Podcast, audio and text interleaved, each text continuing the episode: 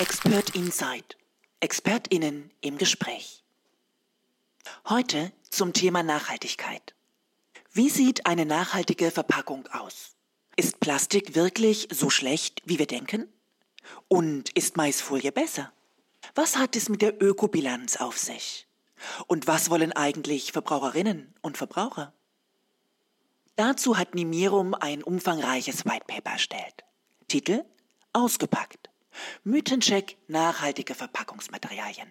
Das Autorenduo Dr. Kerstin Hermut Kleinschmidt und Dr. Gunther Heinickel sind langjährige Mitglieder unserer Expert-Community. Heute sind Kerstin und Gunther im Gespräch mit Anja Mutschler, der Gründerin der agilen Denkmanufaktur Nimiro.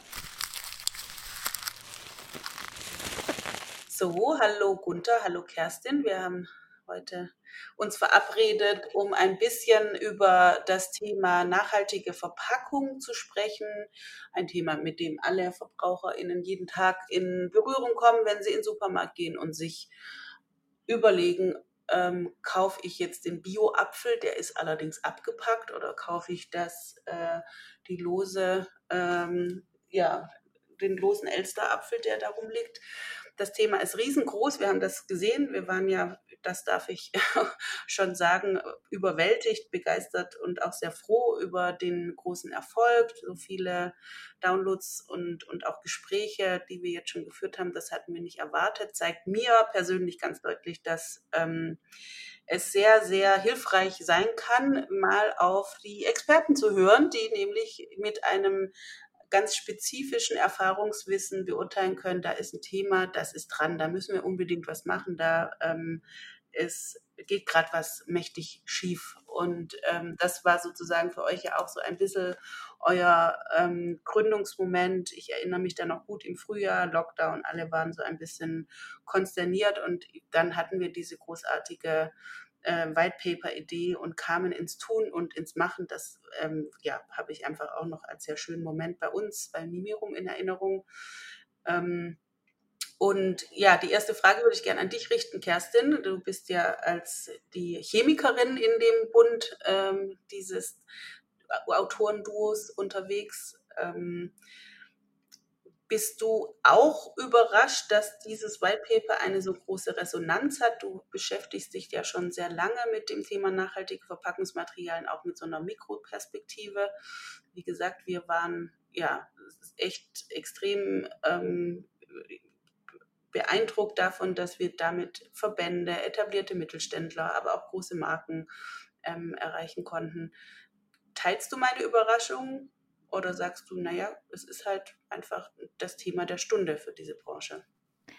Also ich sag mal so, dass es so eine große Resonanz gibt, boah, das hätte ich nicht gedacht. Aber es zeigt halt, dass es ein ganz, ganz wichtiges Thema ist, was wir aufgegriffen haben. Und ja, ich hätte es im Vorfeld nicht so gedacht. Ähm, ich habe aber jetzt für den Podcast sozusagen nochmal nachgedacht und habe gedacht, ja, nee, eigentlich, ähm, ja, be begegnen wir dem schon ganz viel. Also ich, vor Corona, sag ich mal, war ja das Thema Plastikvermüllung ähm, ein großes Thema. Also ich weiß nicht, wir haben ja ganz viel gesehen, ne? die Bilder von vermüllten Stränden oder die Müllstrudel mhm. im Meer.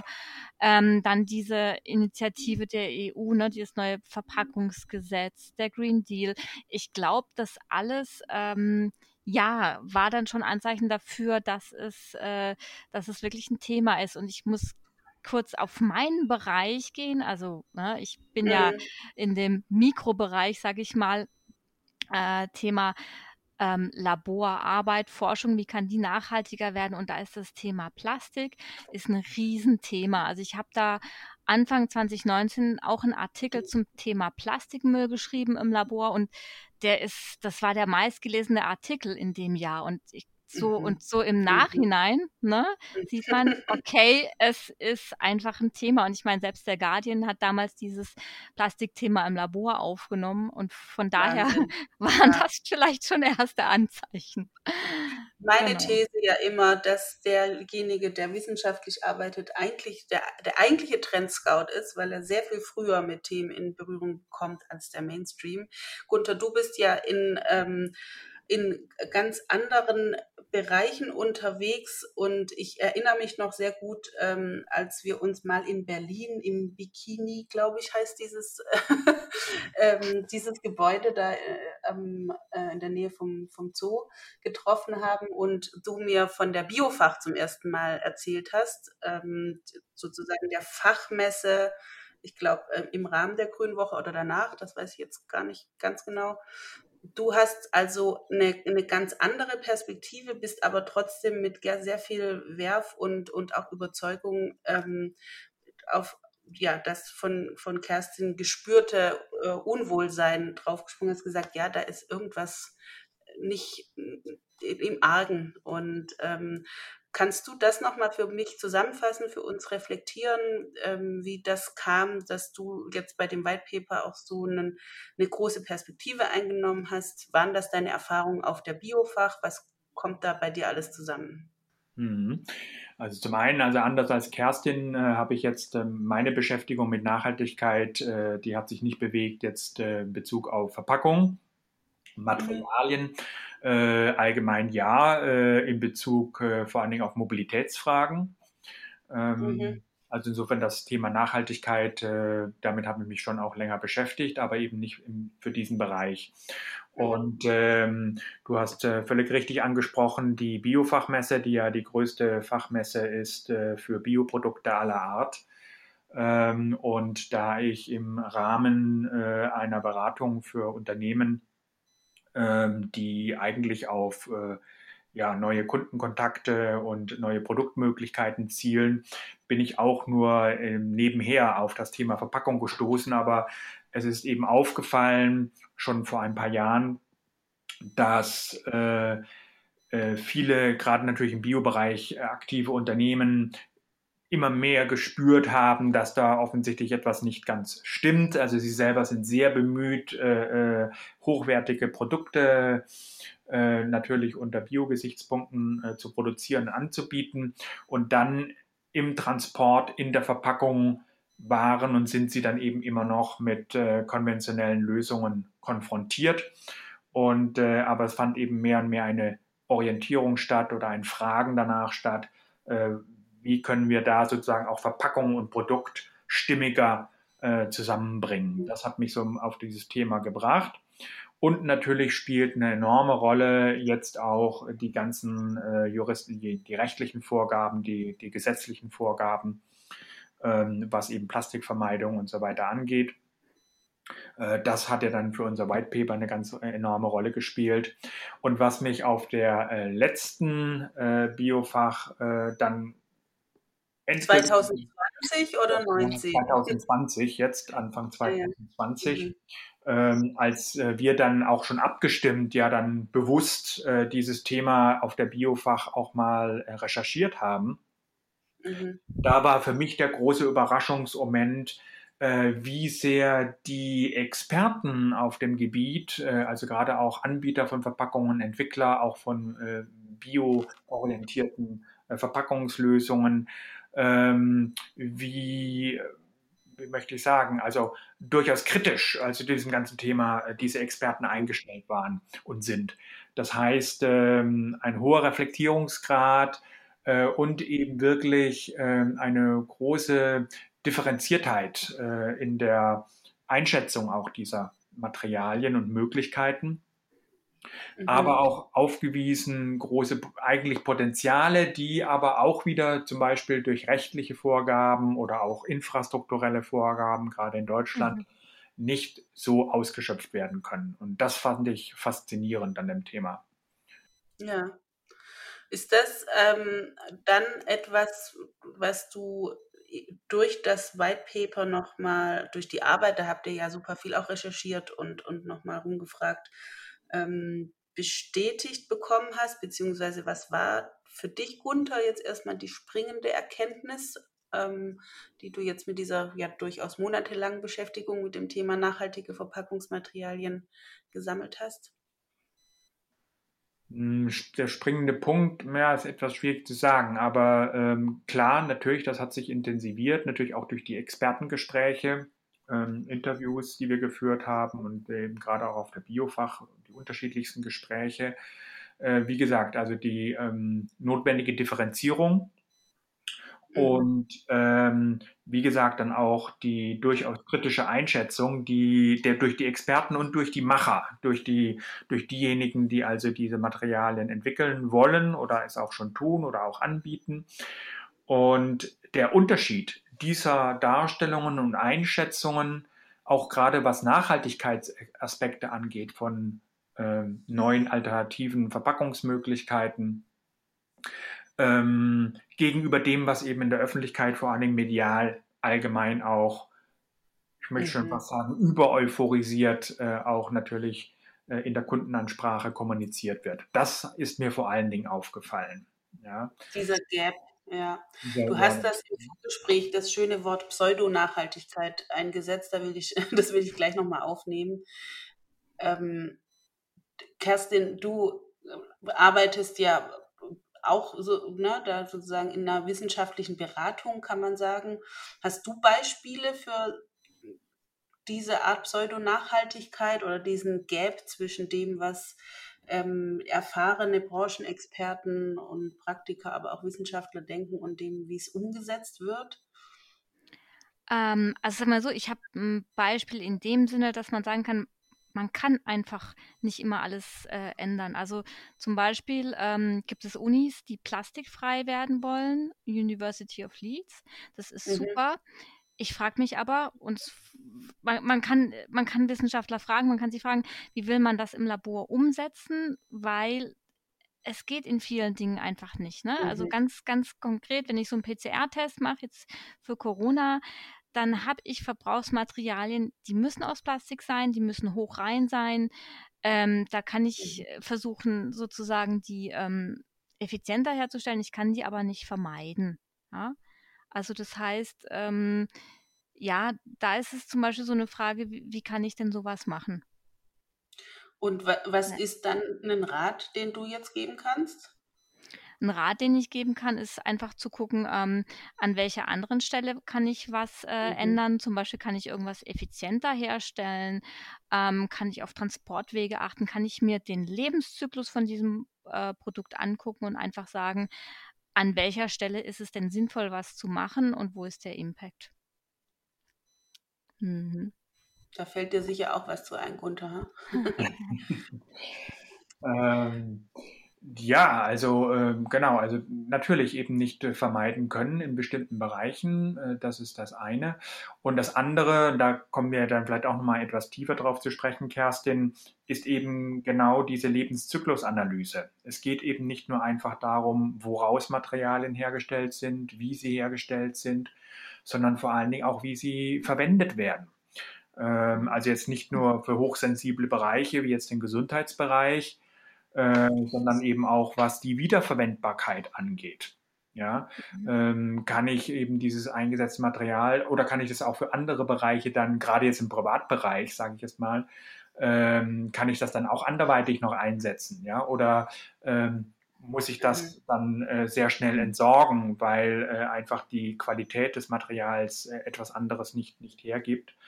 Ähm, das heißt, die Lebensdauer spielt eine Rolle und dann eben auch der Transport äh, spielt eben eine große Rolle. Äh, von wo muss das Material herangeschafft werden, aber vor allen Dingen auch äh, bewährt es sich eben für, für Transport-Herausforderungen äh, zum Beispiel. Und ich glaube, gerade Pseudonachhaltigkeit äh, im, im Zusammenhang mit Biokunststoffen ist diese Bioabbaubarkeit. Also mhm. Also die, die einfach so ähm, man kauft dann irgendwie einen bioabbaubaren, was weiß ich, ähm, eine bioabbaubare Verpackung mit oder einen Biobeutel und im Endeffekt wird der aber aus dem Müll wieder raussortiert, weil der kann gar nicht abgebaut werden, ja, sondern der wird verbrannt. Ja? Und das Zweite ist, ich muss mir im Klaren sein, und da kommt auch wieder die Lebenszyklusanalyse rein, um das herzustellen, ich brauche ähm, wenn ich das jetzt, was weiß ich, aus, aus Maisstärke mache. Ich muss den Mais anbauen, ich brauche dafür Fläche, ich brauche dafür Düngemittel, ich brauche dafür eventuell auch Pestizide.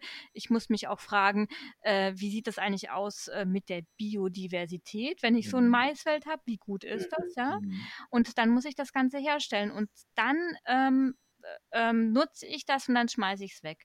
Und wenn man das vergleicht, ja, mit äh, einem äh, normalen äh, Beutel aus Plastik, ja, dann ist die Lebenszyklusanalyse, die Ökobilanz ist von dem Biobeutel nicht besser als die von dem, ähm, von dem normalen Erdölbasierten. Ja. Mhm. Also das heißt, äh, die, diese Bioabbaubarkeit, das heißt eigentlich nicht was. Wir müssen eigentlich eher gucken, also A, wie können wir es im Kreislauf halten und wiederverwenden, dann verbessere ich nämlich die Ökobilanz. Und ähm, zweitens, die Bioabbaubarkeit, das hat eigentlich, ähm, ich sag mal, keinen Nutzen auch äh, für den Humus oder für den Boden. Also ich, ich mache da CO2 und Wasser wieder draus. Oder ich mhm. vergehre es vielleicht, dann kann ich noch Methan äh, oder Erdgas, also ähm, äh, draus äh, bekommen und das dann energetisch verwerten. Ja. Mhm. Und ich glaube, das ist auch so, so ein Mythos, den alle immer haben, oh toll, es ist bioabbaubar. Mhm. Also ist nicht sinnvoll. Genau, also das finde ich ein gutes Beispiel, eben gerade nochmal für diesen öffentlich kommunizierten Hype auch, also diese etwas Irreführung. Allerdings würde ich da noch ergänzen wollen, ähm, die, dass das mit der Bioabbaubarkeit so nicht funktioniert, hat vor allen Dingen auch wieder infrastrukturelle Gründe. Dass also, wie Kerstin richtig gesagt hat, diese Tüten dann eben aus dem Biomüll wieder rausge, rausgefischt werden. Äh, sie sind eben abbaubar und, und, sie könnten abbaubar sein im Prozess, aber die aktuellen Prozesse jetzt gerade in Deutschland, so wie sie eben funktionieren, sind darauf nicht eingestellt. Und äh, also das Bioabbaubar an sich ist äh, nicht falsch, ähm, nur es ist der, die Prozesskette, die eben das nicht äh, in dieser optimalen Weise ermöglicht. Ähm, auch das Problem, was Kerstin angesprochen hatte mit der Humusbildung, das ist grundsätzlich richtig, aber auch das könnte theoretisch lösbar sein, ähm, denn äh, man kann das ja dann eben äh, zum Beispiel mit, mit Erde oder ähnlichem dann auch vermischen. Der Vorteil von Bioabbaubarkeit kann aber gegeben sein äh, und hat seine Berechtigung, äh, wenn ich eben zum Beispiel bestimmte Recyclingketten nicht habe. Ähm, mhm. Wenn es eben zum Beispiel darum geht, äh, das kommt eben dann wirklich auch auf die Verbraucherkultur an. Und das ist äh, von Land zu Land auch sehr verschieden weltweit. Und ähm, wenn ich äh, es eben damit zu tun habe, dass in äh, bestimmten Regionen äh, dann auch Materialien immer noch gerne einfach weggeworfen werden, sprich in die Landschaft entsorgt werden, äh, dann hat eben Bioabbaubarkeit von Verpackungsmaterialien durchaus die Berechtigung, äh, weil es eben eine dauerhafte Vermüllung zum Beispiel auch verhindern kann. Ja, ähm, also darf ich noch kurz dazu äh, reinspringen? genau.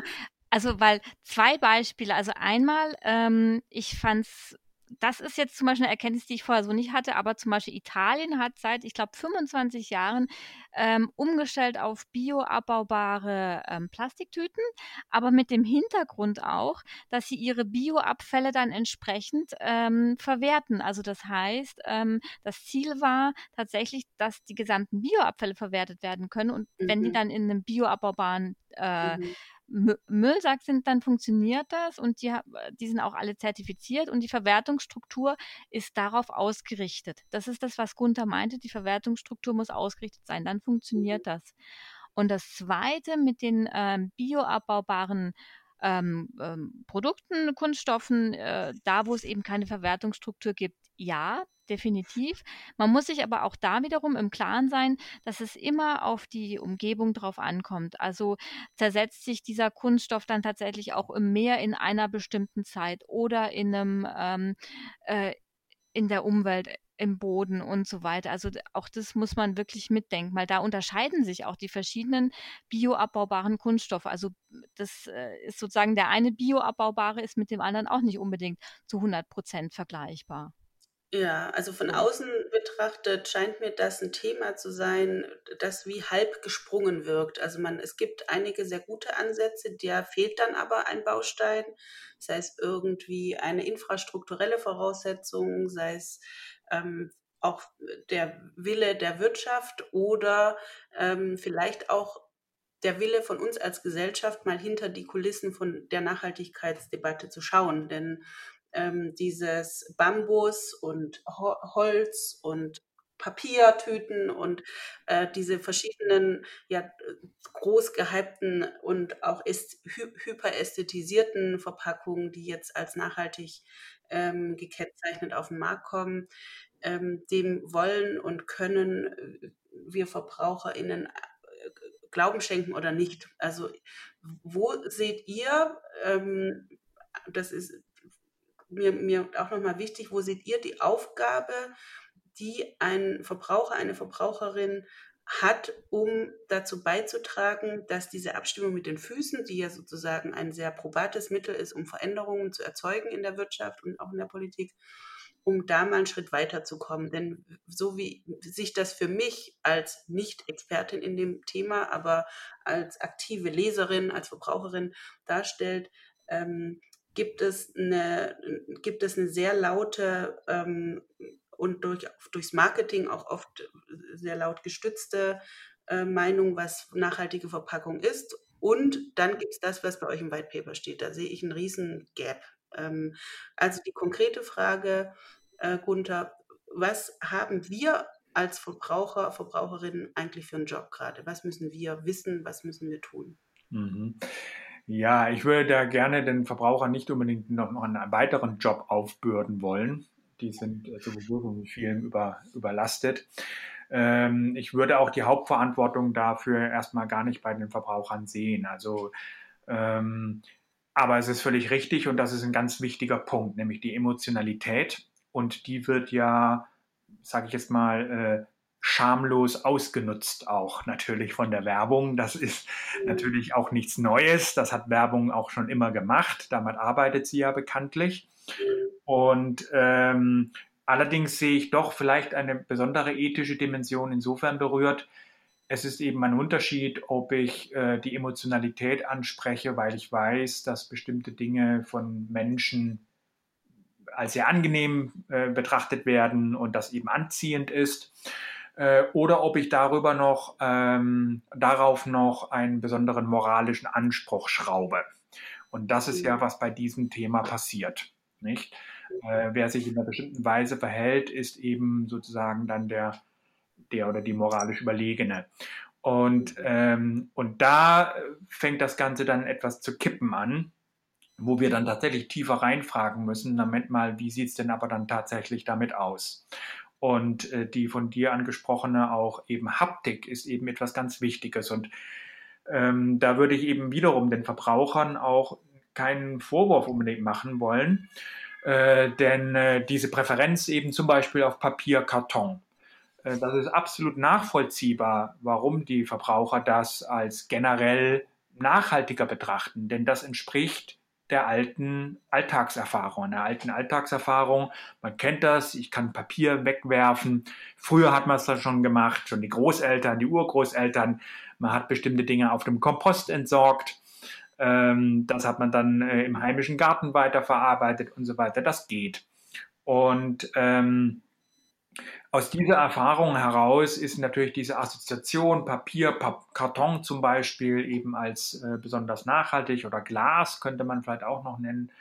Ähm, das ist absolut verständlich. Und äh, es braucht dann eben einfach mehr Hintergrundwissen, äh, wie diese Dinge dann eben tatsächlich hergestellt werden. Und vor allen Dingen, und da kann ja dann Kerstin auch noch mal mehr dazu sagen, dass eben für bestimmte Einsätze und Gebrauche diese Materialien, damit sie überhaupt dafür nutzbar sind, beschichtet werden müssen. Und das heißt, das ja. Material an sich wäre eben durchaus bioabbaubar und könnte ohne größere. Probleme äh, dann auch äh, sogar auf dem heimischen Kompost vielleicht entsorgt werden. Aber äh, die Beschichtung ähm, stellt da eben dann äh, doch wieder eine Barriere in, in, in, äh, äh, für diesen Umgang äh, dar. Und das ist eben etwas, was äh, in diesen Debatten öffentlich äh, gerne ausgeblendet wird. Und, und das, ähm, da wird die Sache eben ein bisschen. Äh, das, das hört sich für mich so an, Kerstin, du darfst da gleich mhm. nochmal was zu sagen, aber das hört sich für mich ähnlich an wie die Lebensmittelampel. Also wie weit können wir VerbraucherInnen überhaupt ähm, diese Informationspflicht aufladen? Wie können wir das kenntlich machen? Ähm, weil wir können ja jetzt auch da gebe ich dir tatsächlich recht, nicht erwarten, dass man zu jedem Material erstmal den Hintergrund recherchiert, bevor man einkaufen geht. Ähm, und was wir ja nicht in unserer ähm, ersten Fassung dieses White Papers, ich denke, es wird noch eine zweite Fassung geben, aufgrund des vielen Inputs, den wir jetzt auch noch bekommen, und war das Thema unverpackt. Also diese ähm, mhm. Äh, ja, einfach Läden, in denen unverpackte Materialien, Lebensmittel ähm, in großen Gefäßen bewahrt werden und der Verbraucher mit seinen eigenen Gefäßen kommt, um sich dort was abzufüllen. Siehst du das, ähm, Gunther, nur jetzt, weil ich weiß, dass du mit dem Unverpackt-Experten gesprochen hast, siehst du das als eine Option, um aus so einer ähm, Falle mal rauszukommen? Denn so wie sich das für mich jetzt darstellt, ist es ja kein, gibt es ja keinen schnellen Weg, um wirklich nachhaltige Verpackungen ähm, sicher auf den Lebensmittelmarkt zu bringen, ist dann unverpackt der große, das große Thema, wo wir ein bisschen mehr Zeit investieren sollten, um, um, um dort weiterzumachen für nachhaltige, mhm. für mehr Nachhaltigkeit. Also das sind nochmal zwei Fragen, die du jetzt nochmal ansprichst. Also das eine bezieht sich ja nochmal auf, auf das äh, Vorhergesagte, ähm, nämlich diese Emotionalisierung und nochmal die Rolle der, der Verbraucher. Also da würde ich auch wirklich mehr, äh, ja, dann wirklich die Anbieter in der Pflicht sehen und dann könnte man darüber diskutieren, wie man das machen kann. Also einfach um äh, solche ähm, emotionalisierenden Fehlinformationen sozusagen auszuschließen oder zu vermeiden. Ähm, und da könnte man nur eben allgemein für eine bessere Sensibilisierung für die Problematik oder sowas plädieren. Mhm. Aber das, da sehe ich vor allen Dingen eben die Anbieterseite in, in der Verantwortung. Mhm. Und das zweite, unverpackt, ähm, das ist natürlich ein ganz eigenes Feld. Äh, in Deutschland noch ein relativ junges Thema, aber doch deutlich auch im Steigen. Eine andere Strategie der, äh, des Umgangs mit Verpackungsmaterialien, äh, sozusagen nicht einfach der, der Ersatz durch äh, neue Materialien, sondern möglichst vermeiden. Das ist eigentlich das große ja. Thema bei, bei Unverpackt. Ähm, vermeiden und wiederverwenden. Und ähm, aber auch da stellen sich natürlich dann große Fragen, gerade bei, beim Thema Wiederverwendung. Ähm, wie sieht es dann eben mit der Hygiene aus? Wie kann das sichergestellt werden? und ähm, auch die, die Haftungsproblematik dann. Mhm. Ähm, da ist dann okay. wieder also selber noch Verantwortung. Ist es wahrscheinlich nicht, ja, okay, verstehe. Es Aber ist ein, ein anderes Thema. Es ist ein bisschen ja. eine andere Richtung, die parallel dazu ja. läuft. Ja, das überschneidet sich natürlich auch. Mhm. Ja. Ja. Kerstin, wolltest du, also ich finde das schon nochmal einen kleinen spannenden Hinweis zu sagen, das Material selber ist gut, aber durch die Art und Weise, wie wir damit hygienisch sicher vielleicht, das nehme ich an, oft ein großer Punkt arbeiten müssen, da fängt dann, fängt dann an, die Ökobilanz sich zu verschlechtern mhm. von einem solchen Material. Ist das, habe ich das richtig zusammengefasst? Ja, also beziehungsweise ähm, was Gutter genannt hat, eben Holz als eigentlich gutes äh, Material, also weil eben äh, aus, ähm, aus erneuerbaren Quellen, klar. Ähm, wenn ich es ähm, für Verpackung nehme, ist vor allen Dingen das Problem, ne, es wird, ich weiß nicht, über 80 Prozent in dem Rahmen ungefähr, wird Papier recycelt. Das ist super. Mhm. Ähm, aber da, wenn ich es für Verpackungen nehme, dann habe ich das Problem, ähm, ich weiß nicht, woher das Papier kommt. Das ist vielleicht auch Zeitungspapier, da ist alles Mögliche drin. Das heißt, ich habe Stoffe, ähm, Druckerfarben, sonst was, die aus dem ähm, Altpapier migrieren könnten in, in mein Lebensmittel. Ja? Und das möchte ich nicht. Das, äh, mhm. äh, also Forscher haben vor, schon vor über zehn Jahren rausgefunden, da sind tausende von Stoffen drin. Das heißt, ähm, dieses Papier muss beschichtet werden. Das wird mit Plastik beschichtet mhm. in den meisten Fällen und dann kann ich es eben nicht mehr recyceln. Also das heißt, äh, auch das ist eine Problematik, die man da hat. Ja. Also, dass man aufgrund der Sicherheit einfach das nicht nehmen kann. Das heißt, das, ich sag mal, das gute Papier, das ich habe, ähm, ja, das wird dann in dem Fall wieder schlecht in dem Sinne, dass ich es dann nicht gut recyceln kann. Deswegen soll es ja auch äh, nicht über das Altpapier entsorgt werden. Und das Zweite, was ich habe bei Papier, ist, auch wenn ich mir die Ökobilanz angucke, ähm, das das Holz, was wir haben im Schnitt, das, das kommt ja nicht aus Deutschland für die Papierherstellung, sondern es kommt aus der ganzen Welt. Das heißt, so ein Holzstamm hat erstmal einen ganz weiten Weg, bis er überhaupt in die Zellstofffabrik kommt. Dann muss der Zellstoff hergestellt werden. Auch das ist, das ist bei hohen Temperaturen, das ist mit Tox, also mit äh, ähm, äh, mit äh, Chemikalien, die auch nicht so super gut sind. Mhm. Ähm, ja, und das mhm. heißt, da mhm. habe ich auch eine schlechte Ökobilanz. Also man mhm. muss sozusagen das äh, immer als Gesamtes sehen. Und deswegen ist eine Papiertüte, die nehme ich dann, die wurde so hergestellt und dann schmeiße ich sie weg. Und dann habe ich eben auch wiederum eine schlechte. Das ist ein ganz wichtiger Punkt auch, den Kerstin da auch anspricht. Also nochmal zu dem, was ich auch vorher schon angespielt habe eben mit der Weiterverwendung und Wiederverwendung, also gerade eben auch im privaten Bereich. Und da sind diese Papiertüten ein sehr, sehr gutes Beispiel dafür. Ähm, auch ähm, zum Beispiel auch ein Thema, an das niemand so denken würde, Gewicht zum Beispiel. Jetzt haben die Supermarktketten, die haben jetzt alle eben auf die Papiertüten umgestellt. Mhm. Und äh, diese Papiertüten, der einzelne Verbraucher merkt davon nichts. Aber wenn ich äh, diese Ketten dann eben beliefere, äh, dann haben diese Papiertüten, diese Papiertaschen ein wesentlich höheres Gewicht als zum Beispiel Plastiktüten. Ja?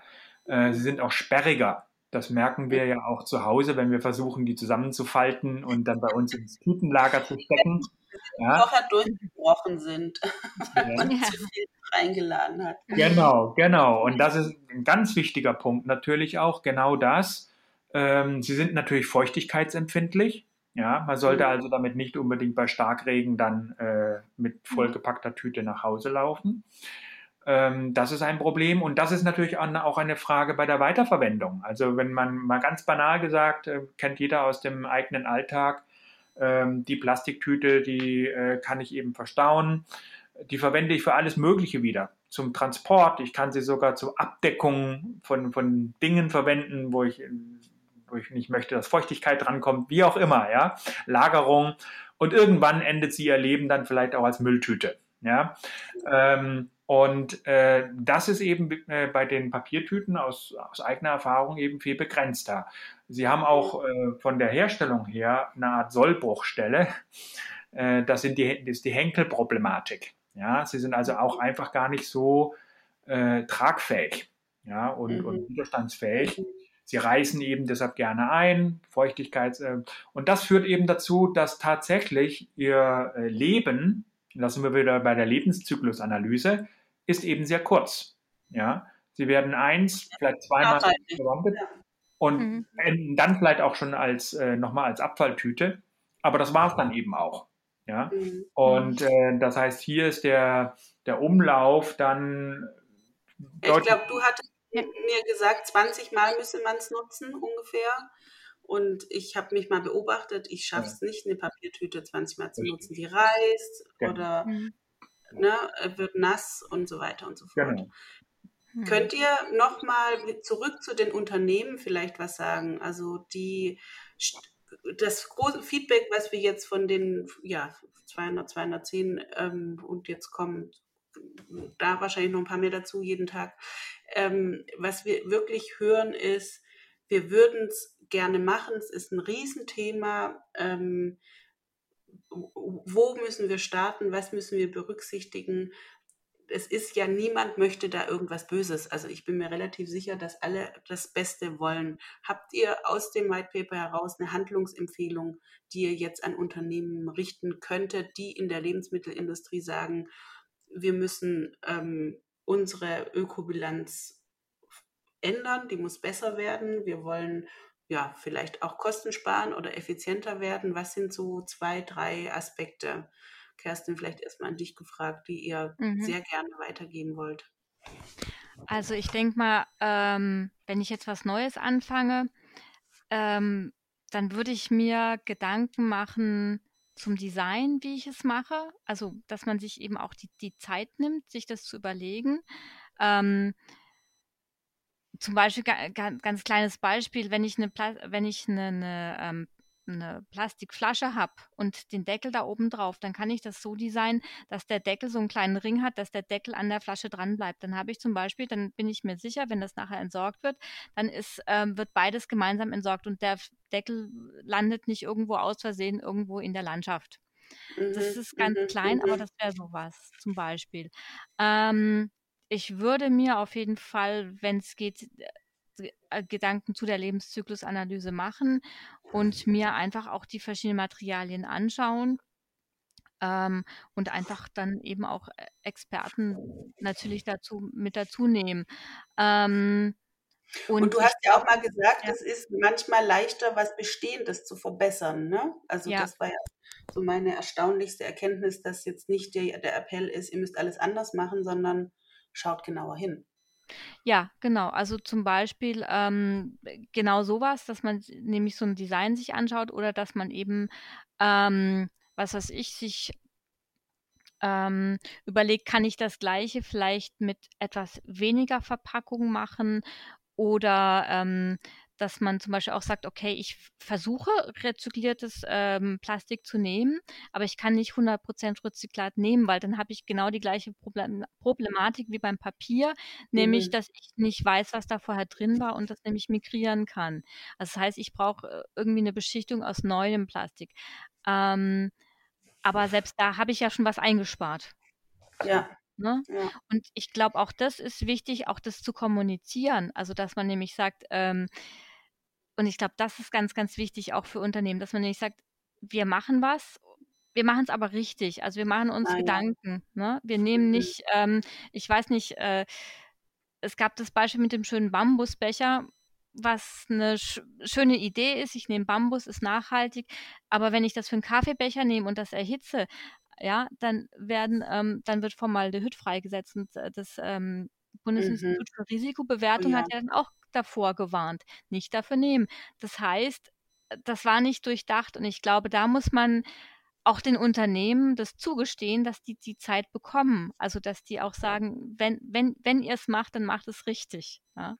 Und ähm, ihr müsst auch nicht das Rad neu erfinden, sondern schaut euch einfach auch eu, euer Produkt an, euer Design an.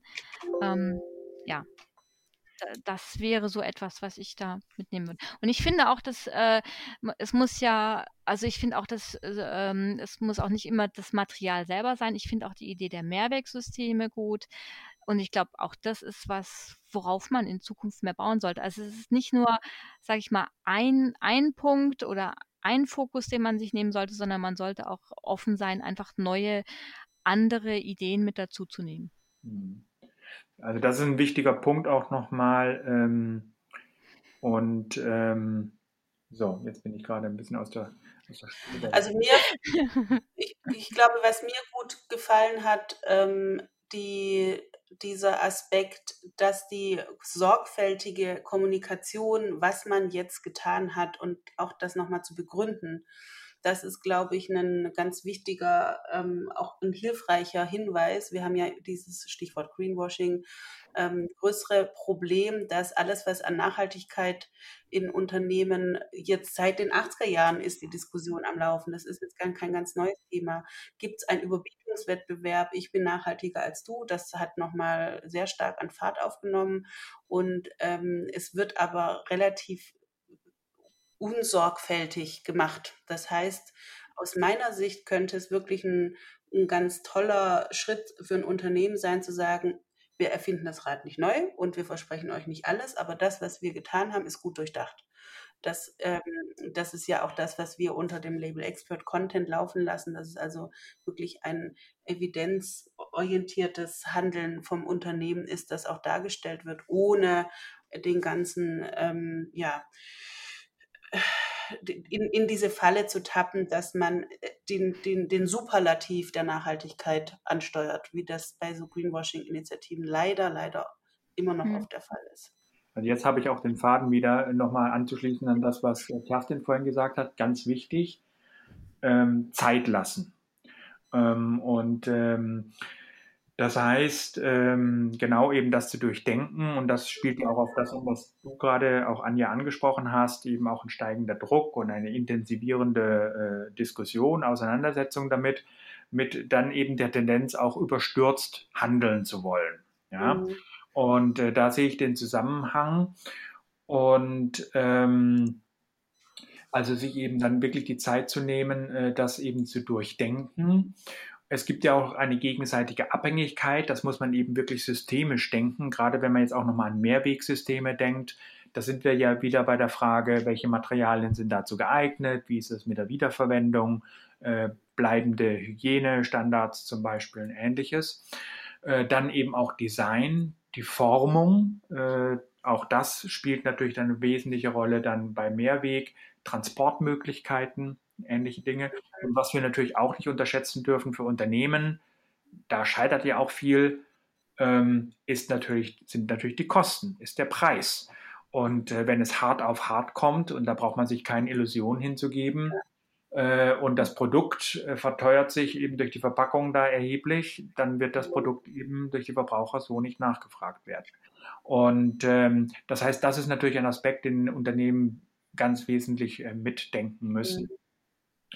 Ähm, ja, das also zu, äh, zu dieser Problematik dann auch überstürzte dann auch äh, vielleicht Erwartungen auch zu wecken.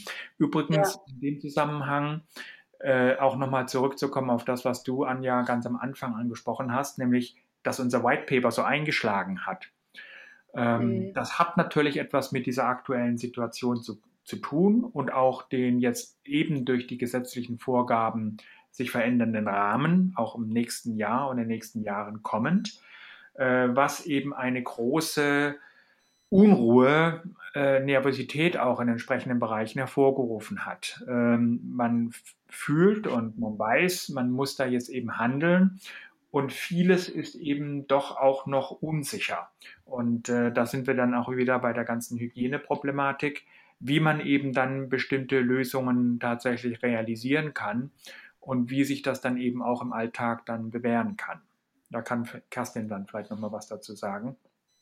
Mhm. Also die, äh, wir haben es eben, diese ganze Diskussion jetzt über Einwegverpackungen zum Beispiel, die ja jetzt äh, politisch gewollt abgeschafft werden sollen. Aber Einweg hat in bestimmten Bereichen, Kerstin hat den Laborbereich genannt, aber das gilt natürlich auch für viele Lebensmittelbereiche, hat ja durchaus äh, auch seinen Sinn, warum das so gewählt worden ist. Mhm. Und ähm, ist das ähm, ein gutes Schlusswort, Gunther, oder möchtest du jetzt in Bezug auf ich wünsche mir, dass Folgendes passiert in diesem Bereich noch was ergänzen? Hm. Das setzt du mich jetzt hier unter Druck. Ähm, ja, Kerstin, du kannst auch erstmal äh, noch was sagen vielleicht und Gunther kann nochmal nachdenken. Jetzt als Schlusswort? ja. Also, ich würde mir einfach wünschen, dass wir, wie auch Gunther das gesagt hat, wegkommen von diesem Emotionen. Das eine ist gut, das andere ist schlecht. Ähm, ich glaube nicht, und jetzt hauen mich vielleicht manche, aber ich glaube nicht, dass wir von Plastik wegkommen. Also wir werden es äh, für bestimmte Sachen immer weiter brauchen, ja. Ich glaube eher, wir müssen gucken, ähm, dass wir das möglichst lang im Kreislauf halten. Und wir müssen natürlich äh, das umstellen auf eine, auf eine Kreislaufwirtschaft. Das heißt, ich bin jetzt auch nicht äh, gegen äh, biobasierte Kunststoffe, sondern ich denke, ähm, wir müssen uns äh, überlegen, und das kam ja auch im Deep Dive nochmal ein bisschen raus, ähm, äh, was können wir als Rohstoffbasis nehmen? Wir müssen nicht den Mais vom Acker nehmen, sondern mhm. wir können auch Abfälle nehmen aus Industrieabfällen oder ähm, was was Bioabfälle, ähm, um daraus Schaumstoff äh, zu machen, zum Beispiel. Also ich denke sowas. Und es gibt auch ganz viel Forschung in diesem Bereich. Es gibt auch ganz neue Materialien, die man nehmen kann. Ich fand mhm. zum Beispiel auch ganz toll, Beschichtungen zu nehmen für Obst und Gemüse. Ähm, statt, statt das einzupacken. Es gibt ähm, Verpackungen, die nehmen so Pilzgeflechte äh, als Ersatz ja. für Styropor. Also das heißt, ähm, es tut sich in dem Bereich auch ganz, ganz viel und ich denke, ähm, ja, man muss, man hat eine breite Basis, um sich das anzugucken und man muss aber einfach sozusagen, ja, sich darüber Gedanken machen. Und mhm. ähm, ich denke zweitens, es braucht auch den, den Gesetzgeber noch mal mehr. Ne? Also äh, es scheitert manchmal einfach auch gar nicht am, äh, am Willen, sondern es scheitert ein, einfach an der Verwertungsmöglichkeit. Ja, also das schien kann, auch so. Ja. ja. Und auch das ist äh, so eine Sache. Also es, zum Beispiel, dass man Pfandsysteme hat oder dass man einfach noch besser trennt. Das sind solche Sachen. Und ähm, ja, da gibt es auch äh, Forderungen aus zum Beispiel vom Fraunhofer Institut, die das sehr schön auch in einem, in einem Papier auch nochmal zusammengeschrieben haben, was sie denn eigentlich äh, sagen. Mhm. Ne? Mhm. Von der Forschungsseite her. Scheint mir, dass schon viel da ist und dass man es äh, ein bisschen aufgreifen müsste mal, ne? So an der ja. zentralen Stelle. Also und wichtig ist eben genau das, politisch. was Sorry, ich, ich denke halt auch von der politischen Seite, also ja. dass man sich tatsächlich auch da die Zeit nimmt und nicht einfach Schnellschüsse macht, sondern mhm. auch das durchdenkt. Ja, also genau das, also äh, was Kerstin eben auch nochmal gesagt hat, eben äh, wirklich eine Differenziertheit. Wir brauchen eine Differenziertheit und äh, das müssen sich eben auch die, die Unternehmen bewusst sein. Und ähm, sie müssen eben wirklich für ihr Produkt und für ihren Bereich, wo sie tätig sind und äh, für ihre Verbraucher und Kunden äh, die passende Lösung finden. Und da reicht es nicht eben einfach nur einen Materialwechsel vorzunehmen, sondern dann sollte man eben wirklich äh, die gesamte Kette äh, durchdenken, eben von den Transportmöglichkeiten und so weiter. Und kann dann, wie Kerstin vorhin auch gesagt hat, erst einmal auch mit ähm, sozusagen schrittweisen Verbesserungen Einsparungen, äh, intelligenteren äh, Logistiklösungen und ähnlichem arbeiten. Mhm. Und dann wird man auch sehen, welches Material darauf dann passt und geeignet ist dafür. Das ist das eine, das wäre Flexibilität bei den Unternehmen. Und deshalb bedeutet das andererseits auch auf der gesetzgeberischen Seite, auch da ist Flexibilität gefragt. Also, äh, weil Kerstin auch nochmal sagte, dass der Gesetzgeber da gefragt ist. Ja, aber eben nicht nur im Sinne von, dass der Gesetzgeber nochmal härtere und strengere Vorschriften erlässt, sondern eben auch selber diese Flexibilität mit bedenkt. Ja, ja. ich brauche differenzierte Lösungen und da hat es keinen Sinn, äh, pauschal dann eine bestimmte Vorgabe zu machen oder ein bestimmtes Material zu verdammen oder ähnliches, ähm, sondern da muss ich ähm, eben wirklich schauen, dass die Regelungen so ausfallen, dass die intelligentesten und passendsten Lösungen gefunden werden. Ja, also das scheint mir wirklich ähm, auch der, der geeignete Blick in die Zukunft. Ich bin super gespannt, was wir jetzt in der nächsten Zeit auch konkret nochmal an Projekten bearbeiten dürfen. Ähm, da da gibt es, glaube ich, einige, die sich jetzt dieser großen Frage stellen. Ich komme jetzt gerade aus einem Gespräch mit einem, der meinte, ja, das ist jetzt ein Thema, das ist gekommen, um zu bleiben. Also das wird uns lange begleiten und da mhm. haben wir Mini-Schritte eigentlich erst gemacht. Und ähm, so, glaube ich, ähm, ja, lässt sich dieses Thema nachhaltige Lebensmittelverpackungen sehr gut zusammenfassen. Ich bin euch zu großem Dank verpflichtet. Das war ein ganz spannender Podcast, fand ich. Und jetzt gucken wir, dass es sozusagen ähm, mit der Technik auch alles funktioniert. Ich bin gleich sehr gespannt, wenn ich auf Stopp drücke, ob alles da ist ähm, und zu hören sein. Wir haben es heute den 13.11.2020 ähm, 12.07 Uhr habe ich mir zum Deutschland-Podcast abgehört, die das auch immer so zur Kenntnis geben. Wer weiß, was in den nächsten zwei Wochen passiert, dann erscheint nämlich der Podcast. Und ja, also ich, ich freue mich auch auf weitere gemeinsame Projekte mit euch und wünsche euch jetzt erstmal einen schönen Tag. Dankeschön, dir auch. Ciao. Tschüss. Das war eine Mirum Expert Insight. ExpertInnen im Gespräch. Heute zum Thema Nachhaltigkeit. Mehr Infos unter www.nemirum.info.